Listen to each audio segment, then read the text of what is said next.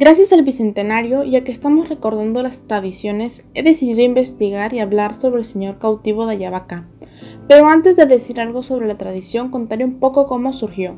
Tres hombres vestidos con impecables ponchos blancos de lana llegaron al pueblo de Ayabaca.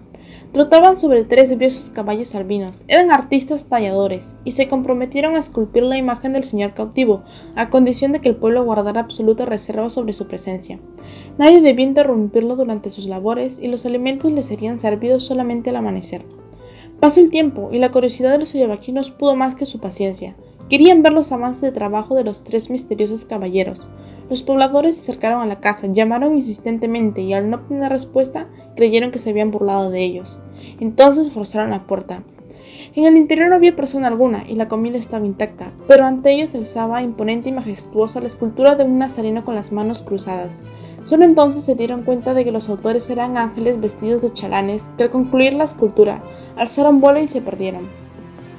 La historia creció, al igual que la fe y devoción, más aún así se consideraba todo ello una obra de ángeles como la llamaron. El recorrido que se realiza en homenaje a este señor cautivo de Ayabaca es importante, ya que se transita por todas las calles del pueblo en compañía de una bella imagen de un metro ochenta de estatura y miles de feligreses. Las calles se decoran especialmente para esta ocasión con hermosas alfombras florales y las mujeres devotas portan en sus manos cirios y sahumerios que perfuman el recorrido del Cristo. La procesión termina con una misa que se celebra en homenaje a este señor, para ir luego a la iglesia donde los fieles pasan la noche en compañía del Señor para demostrarle su devoción. Grandes son las colas que serpentean por el trayecto hacia la tierra del cautivo. Muchos de ellos llevan una cruz a cuestas, otros con sus mochilas en ella lo indispensable. Estos grupos de peregrinos son las llamadas hermandades. Las personas llevan sus ofrendas, regalos muy diversos que simbolizan distintos tipos de don o milagros que se está solicitando. Peregrinan por la salud de los familiares, por la prosperidad de sus negocios, por la solución de lo imposible. Hay quienes van caminando en silencio para orar, otros lo hacen con sus instrumentos como el bombo y cantando para alabar al cautivo durante su peregrinación. De esta forma se les hace más llevadero el camino a la Sierra de Piura.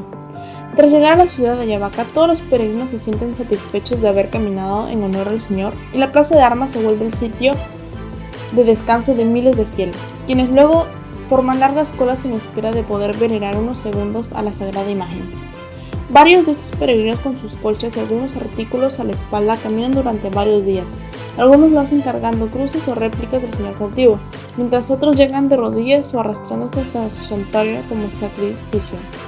En conclusión, la fiesta del Señor cautivo de Ayabaca es una de las festividades religiosas más concurridas en lo que se refiere al calendario nacional por ser una de las más importantes expresiones de piedad popular más arraigadas y antiguas de la sierra. Gracias.